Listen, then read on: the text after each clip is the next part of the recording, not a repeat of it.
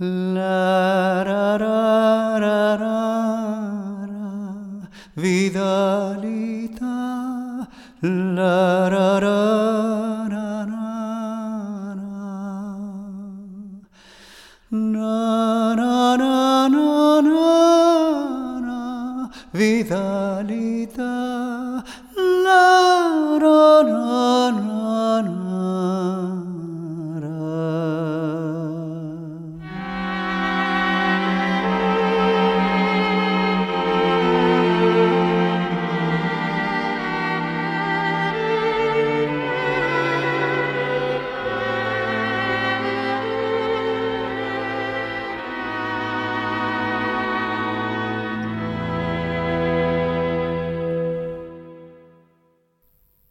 amigos, soy Jairo y como cada semana estamos aquí Jaco González y yo en este espacio dispuestos a compartir con vos durante una hora música, historias y leyendas de aquí y de allá.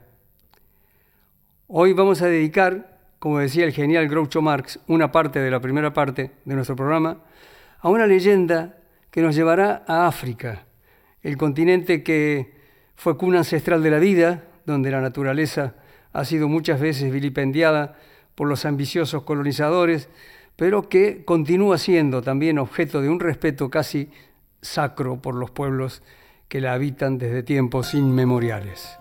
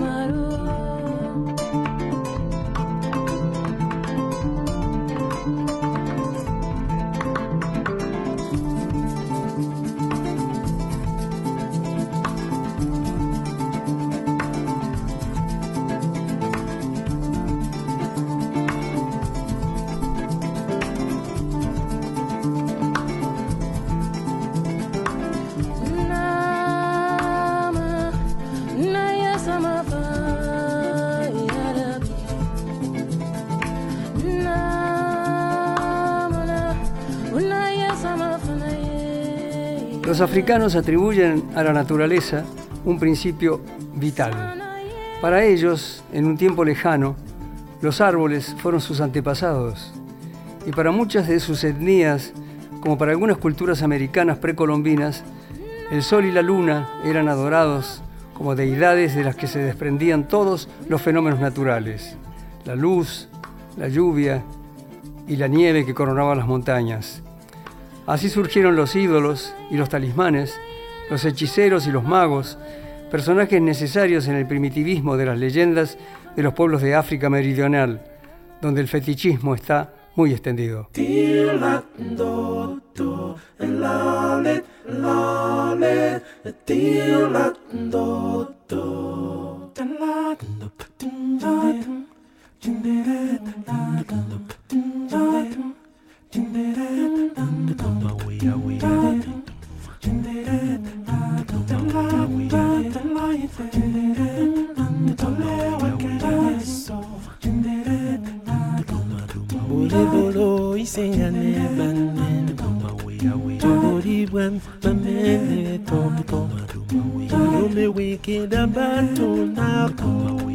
Iba obo belende bomma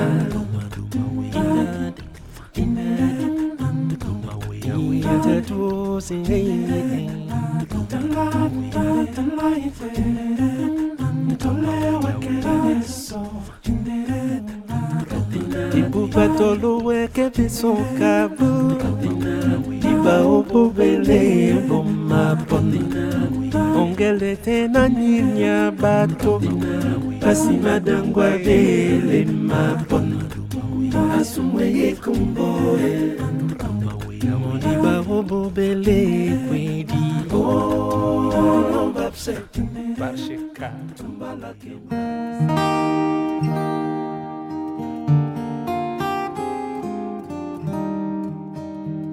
Es la leyenda sobre la existencia de un príncipe misterioso que salió de la tierra de nadie para casarse con la hija de un rey vanidoso.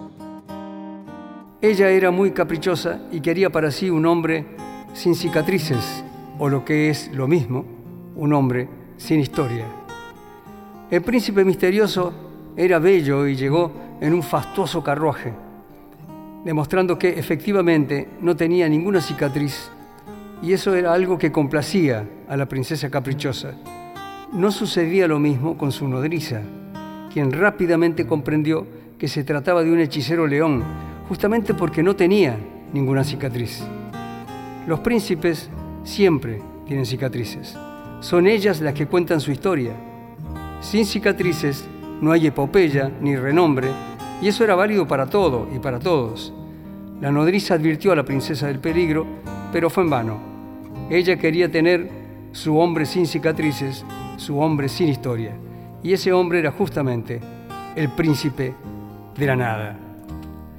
Al verla tan decidida, la nodriza desistió en su intento de convencerla y como una forma de protegerla, le dio tres talismanes y le dijo, bueno, aquí tienes un huevo, un trozo de madera y una piedra. El día que te persiga un gran peligro, arroja uno tras otro por encima de tu hombro izquierdo y ellos vendrán a tu ayuda y te salvarán. La princesa y el príncipe se casaron y luego de un ostentoso festejo en el que participó todo el pueblo, pusieron rumbo al reino de lo desconocido.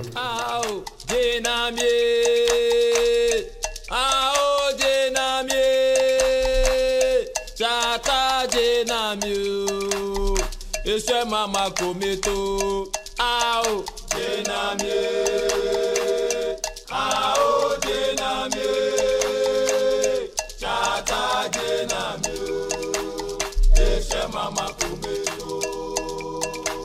jenike ao jenamie.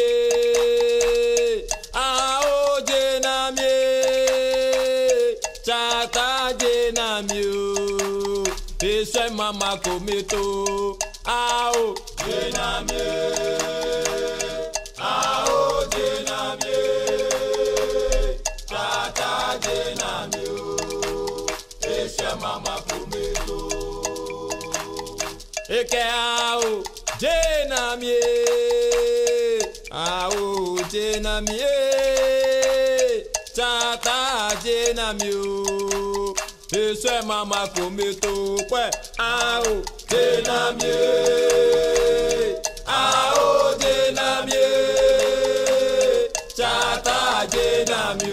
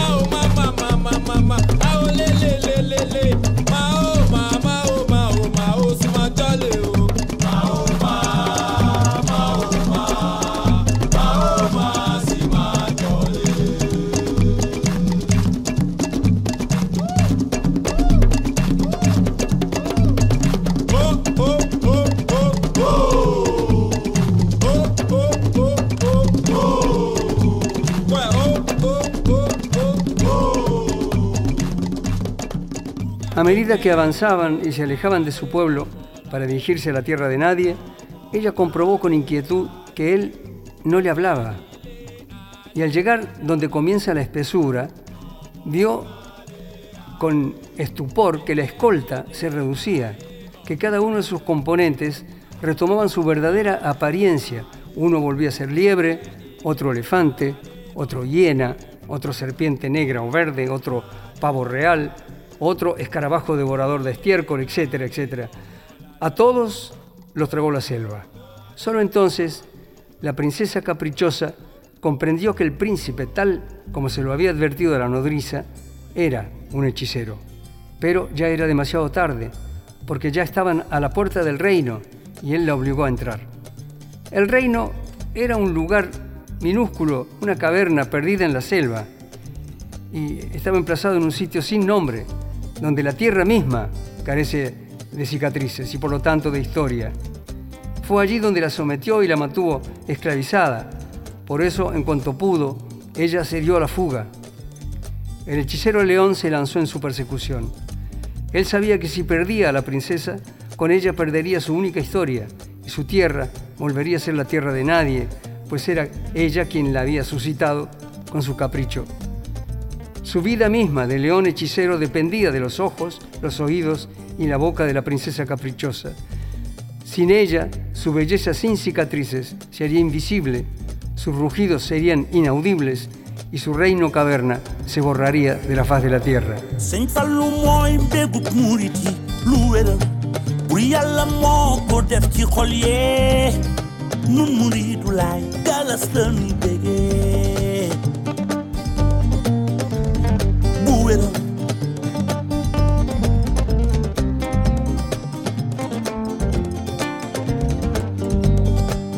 Galas bàyyu mbeen mën naa ni ñépp la saf. Bu nu ko tuddee suñ xol yi day neex. Nun muridu laay galas la nuy bégee.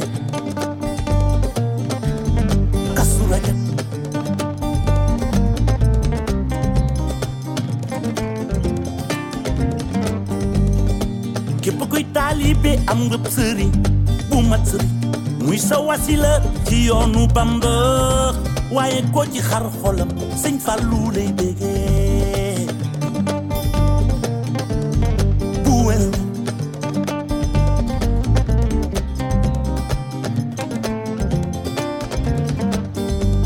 man li ma xiir ci moom billaahi xaw ma ko sax.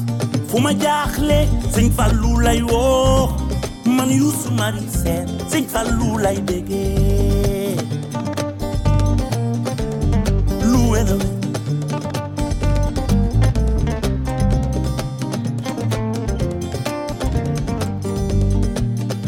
xamal man Youssou sama secret. Lu ma tàmbale sëñ Fallu lay woo. Juróom ñaari yoo rek bal ba tàkk na. Bu wér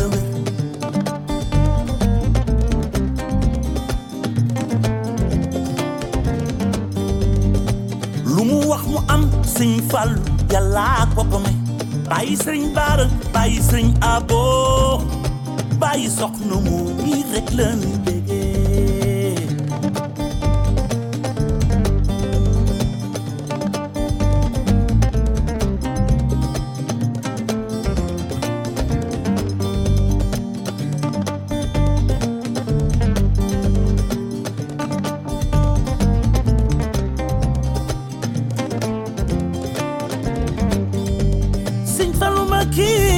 yàlla ko ci xaritam bu ne mu am mu am bu ne du am dara du am.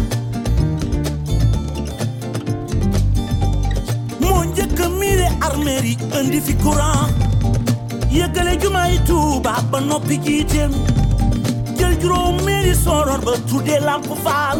Lamp baabul ma déggan dembal bàyyi gunda faal bàyyi asan faal naaru kaw sara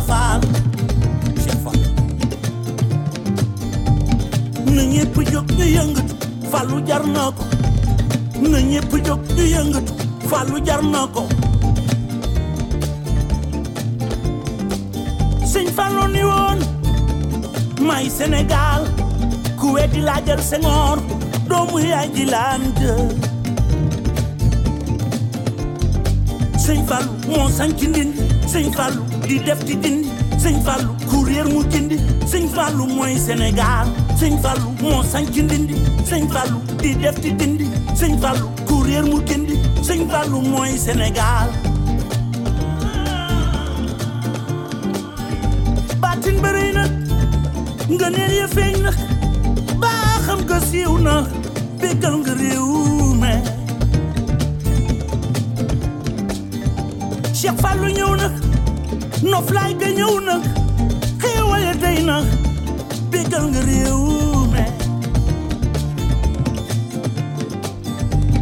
waayam du jàmbat Cheikh Fallou daa mat matali réew mi Cheikh Fallou daraam du manqué. Du def muy manqué. Daa fonk réew mi. Moo njëkk a miire armeer yi indi fi goudron. Yëggale jumaay Tuuba ba noppi jiite ñu jël juróom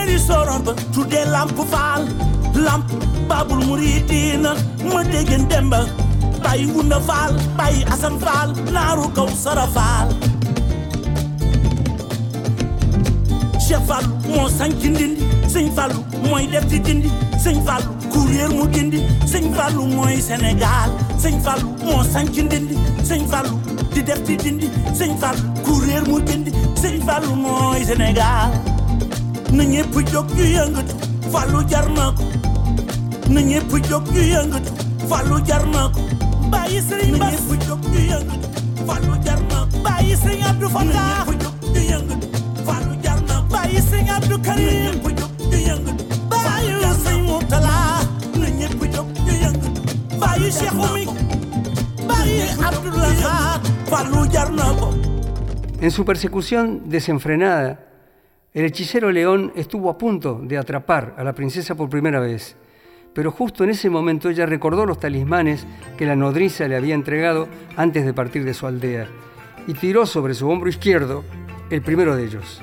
Era un huevo y el efecto fue impresionante. El talismán se transformó en un inmenso y caudaloso río que se interpuso entre ella y su perseguidor. Pero el león hechicero no dudó. Se bebió el río de un trago y continuó su carrera como si nada. La segunda vez que la tuvo a su alcance, la princesa arrojó por encima de su hombro izquierdo el segundo de los talismanes, que era el trozo de madera que la nodriza le dio. Este se transformó rápidamente en un bosque, en un bosque inmenso, impenetrable, pero tampoco fue obstáculo suficiente para el hechicero león que con un solo gesto lo arrancó de raíz. El poder del brujo era muy grande. La tercera vez que estuvo a punto de ser atrapada, ella tenía ya al alcance de su vista el pueblo de su padre. Lanzó entonces sobre su hombro izquierdo el tercer y último talismán, la pequeña piedra, que se transformó en una montaña muy alta, infranqueable para cualquiera, pero no para el hechicero león, que se acercaba cada vez más con sus grandes zancadas.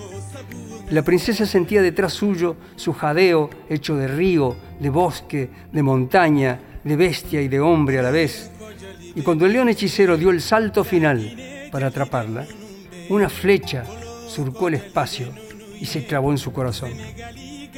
Fue la primera y última herida que tendría el hechicero león, y es gracias a ella que hoy podemos contar su historia. El hombre animal cayó al camino polvoriento envuelto por una nube amarillenta. De pronto tembló el suelo y se escuchó un ruido ensordecedor. Eran enormes acantilados que surgían en el cielo de la selva, que hasta entonces había sido tierra de nadie. De ahí en adelante, el reino caverna se hizo visible para todos y los acantilados fueron sus cicatrices de tierra.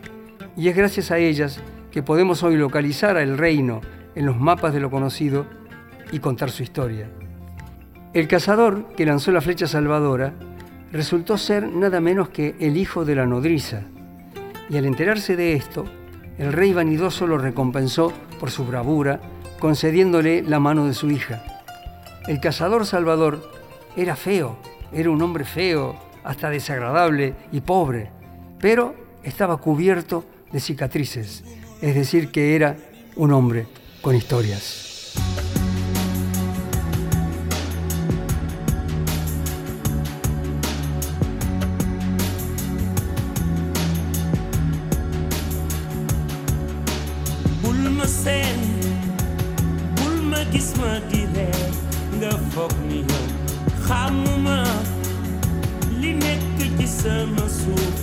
Ak si ginnaaw bëgguma dal yow li si yow ne si man li ne si di jàppale can. We should be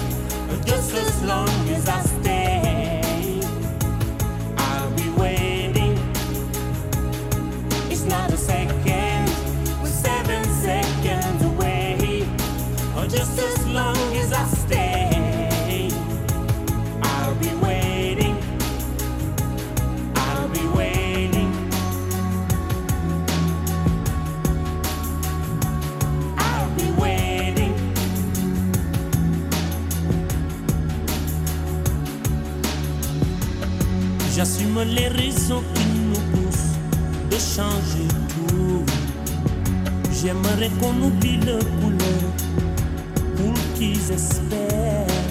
Beaucoup de sentiments, de race qu'il faut qu'ils désespèrent. Je veux les gamins ouverts, des amis pour parler de leur peine, de leur joie pour qu'ils le vivent.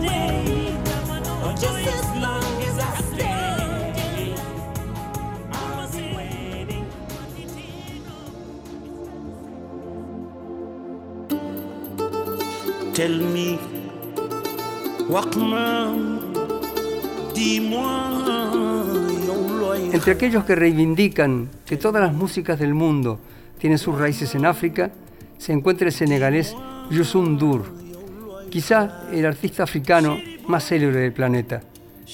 El cantante y compositor nacido en Dakar, que aunque incursiona indistintamente por el francés y el inglés, canta casi todo su repertorio en Wolof.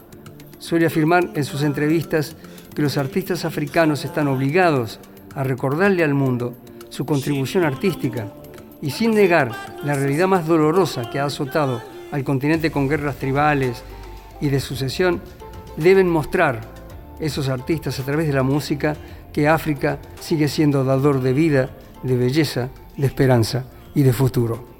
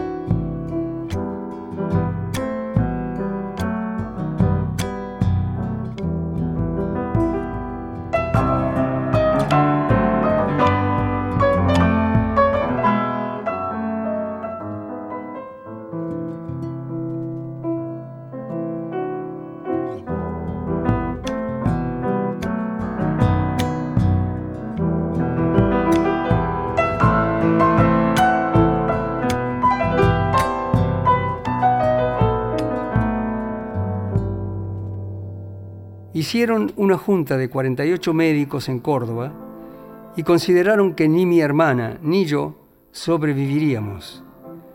Le dijeron a mis padres, no se molesten, ni las molesten, porque se van a morir las dos. Yo tenía seis años y sabía que me esperaba la muerte porque lo decían en voz alta. En mi casa no se escondía nada, así nos enseñaron a vivir. Esta declaración pertenece a Elvira Ceballos, pianista, compositora, cantante, profesora de música y de canto, que vive en el barrio de Alto Alberdi, en la ciudad de Córdoba. Aunque nació en la localidad de La Falda, día por día, tres meses antes de que yo naciera en Cruz del Eje. Cruz del Eje es justamente, según me contó, el lugar al que solía ir todos los días, sola, en colectivo. También me dijo que una vez que llegaba allí no se bajaba, sino que se quedaba esperando sentada en el colectivo esperando que el vehículo pegara la vuelta. Lo que le importaba de ese viaje cotidiano era el traqueteo sonoro, el ir y el venir, la fuga, el movimiento o la libertad que ese movimiento le procuraba. Sensaciones como las que le despertaba la música a la que le ha dedicado toda su vida. La música es mi vida, dice. Tocar el piano es alcanzar la plenitud, lo etéreo y sobre todo la libertad. Así debe ser la eternidad, concluye. Antes de terminar el conservatorio, donde entró para aprender a descifrar los cómo y los por qué de aquellos sonidos que le llegaban al corazón, tocó desde muy joven en orquestas que se presentaban en salones o en cabaret de la época. Transcribía las partituras al sistema de musicografía creado por Luis Braille, porque, debo aclararles que Elvira Ceballos es ciega y que padece de osteogénesis imperfecta, la enfermedad que hace que los huesos sean extremadamente frágiles. Sobre su ceguera alguna vez dijo, el ciego que es músico no es un cieguito que hace música, sino un músico que además es ciego. La conocí en su casa del barrio cordobés de Alto Alberdi. En ese tiempo aún se desplazaba sin la ayuda de una silla de ruedas. En esa casa, viéndola en acción, siempre hay un momento en el que uno entiende mejor aquello de que el arte tiene que ver con la abstracción del pensamiento. Y eso sucede cuando Elvira se sienta al piano y toca y vuela liberada a otra energía. Los 48 médicos que le presagiaron el abismo aquella vez, cuando solo tenía seis años, ignoraban que el arte, innato en ella, se había expandido ya por su mente en oleadas redentoras, porque Elvira no es una persona cualquiera, y es muy probable que aquel día, cuando ella aún estaba en la edad en la que se gesta todo el futuro de una persona, empezó a armarse de razones para aferrarse a la vida. Ella se autodefine como mitad mujer y mitad música. Yo añadiría que Elvira Ceballos, la gran pianista cordobesa, la gran artista cordobesa, es una mujer que posee un talento extraordinario y una fuerza de voluntad inclaudicable, una mente brillante para un cuerpo de cristal.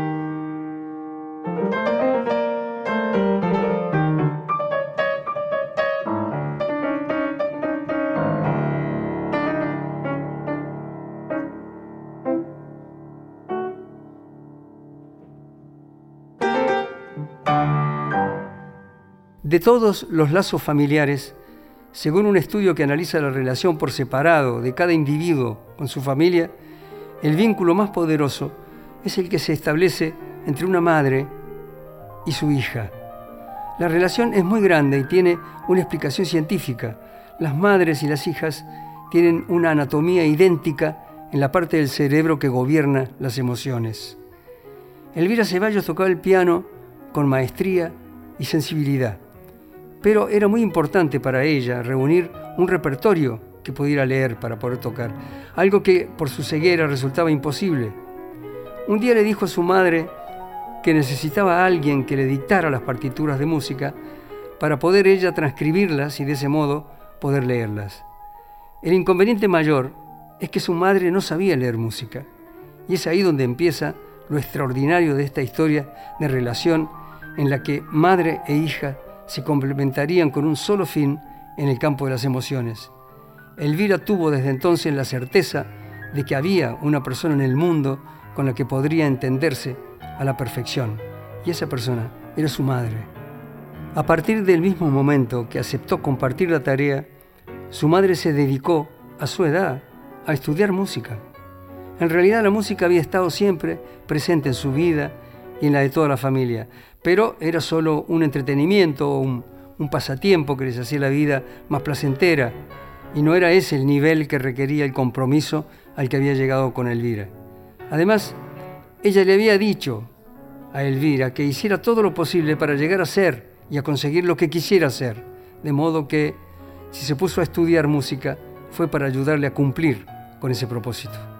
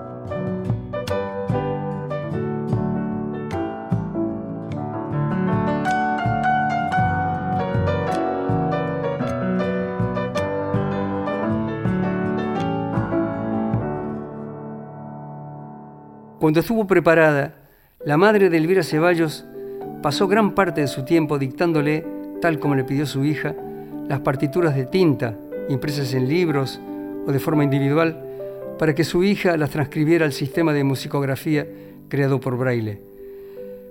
La de las dos mujeres fue durante 37 años una tarea titánica. En ese tiempo consiguieron transcribir unas mil obras. Son que dice B, corta y T. Vamos copiando la letra debajo de la música. Porque en realidad este trabajo no tiene precio. El trabajo que mamá hace, hablo, ¿no? No el mío, por Sí, cierto. señorita. El trabajo que mamá hace no tiene precio. No, bueno, pero le agradezco tanto que me ha hecho entender todo esto, ¿no? Esta historia puede tal vez explicar incluso el por qué, aun siendo adultas, las madres continúan siendo nuestras personas de confianza preferidas. El día de su muerte, la madre de Elvira Ceballos sorprendió a todos pidiéndoles con las pocas fuerzas que le quedaban que le dejaran dictarle una última partitura a Elvira. Un gesto admirable que prueba aquello de lo que una madre es capaz de hacer por una hija. Ya fallecida su progenitora, Elvira le cantó el Ave María y también lo hizo en la ceremonia final. Elvira le dijo a Silvia Layana que para ella morir es partir, cambiar de estado. Su madre, decía, fue una persona ejemplar, de aprender y de enseñar a aprender. Quisiera encontrarte,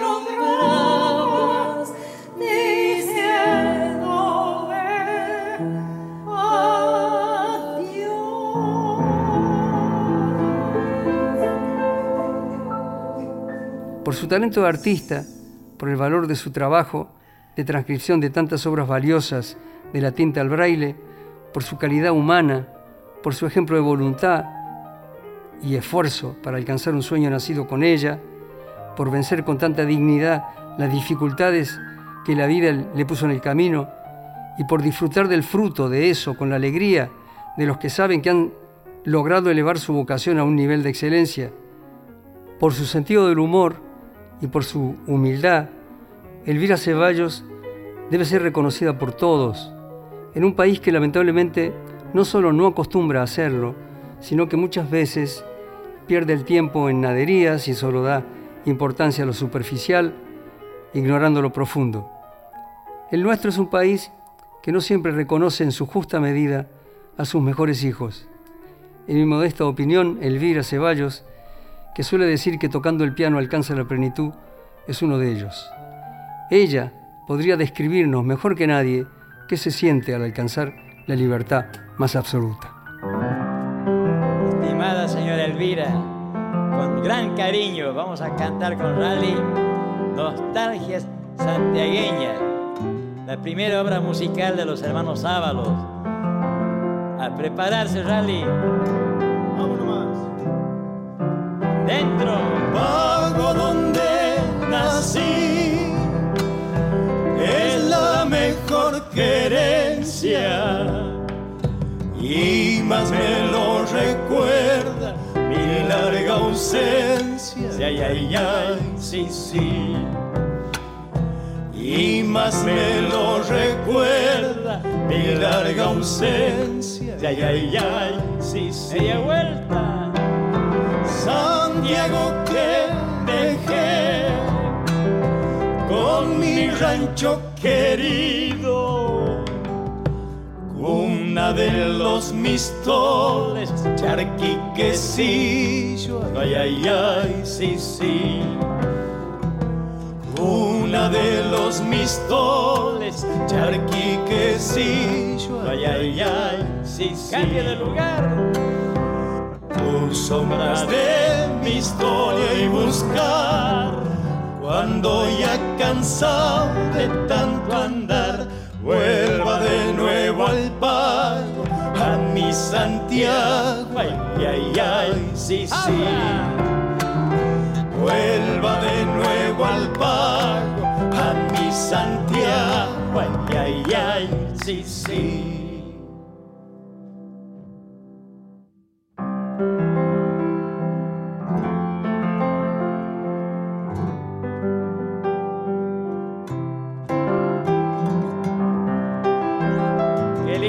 Toca el piano esta señora.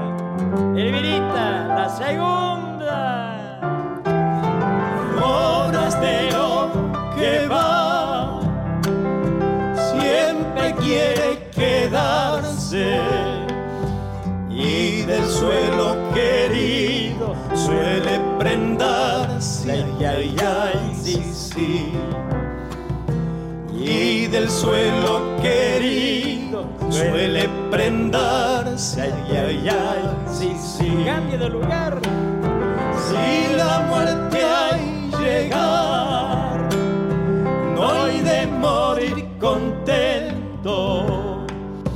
Mientras no pite un chala de mi Loreto, ay, ay, ay, sí, sí. Mientras no pite un chala de mi Loreto, ay, ay, ay, sí, sí. Media vuelta. Tus obras de mi historia y buscar cuando ya cansado de tanto andar vuelva de nuevo al pago a mi Santiago ay ay ay sí sí Ay, la, la, la, la, la, la, la, la.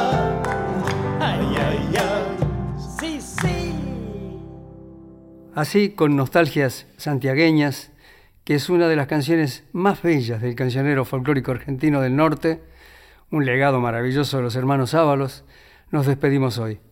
Han pasado por el programa las voces de Sona Jobarthet, la de Richard Bona, el gran músico y cantante camerunés, de Yusun Dur, que viene a ser algo así como el gran, el gran, el gran ídolo de África entera. También hemos escuchado los sonidos de los tambores de África y en toda la segunda parte hemos podido adentrarnos en un universo maravilloso de Elvira Ceballos. Quiero agradecer muy especialmente a Silvia Dayana, que nos ha deleitado con su voz cantando junto a Elvira Ceballos una canción sobre la madre de esta, y por habernos permitido extraer de su programa, de su hermoso programa Lo que se nos canta, eh, ese fragmento de canción. Sobre el final hemos podido también apreciar las voces de Vitillo Ábalos y la de Rally Barrio Nuevo. Bueno, soy Jairo y después de una leyenda con música de allá y con un personaje con música de acá, los dejo y les mando un abrazo nacional.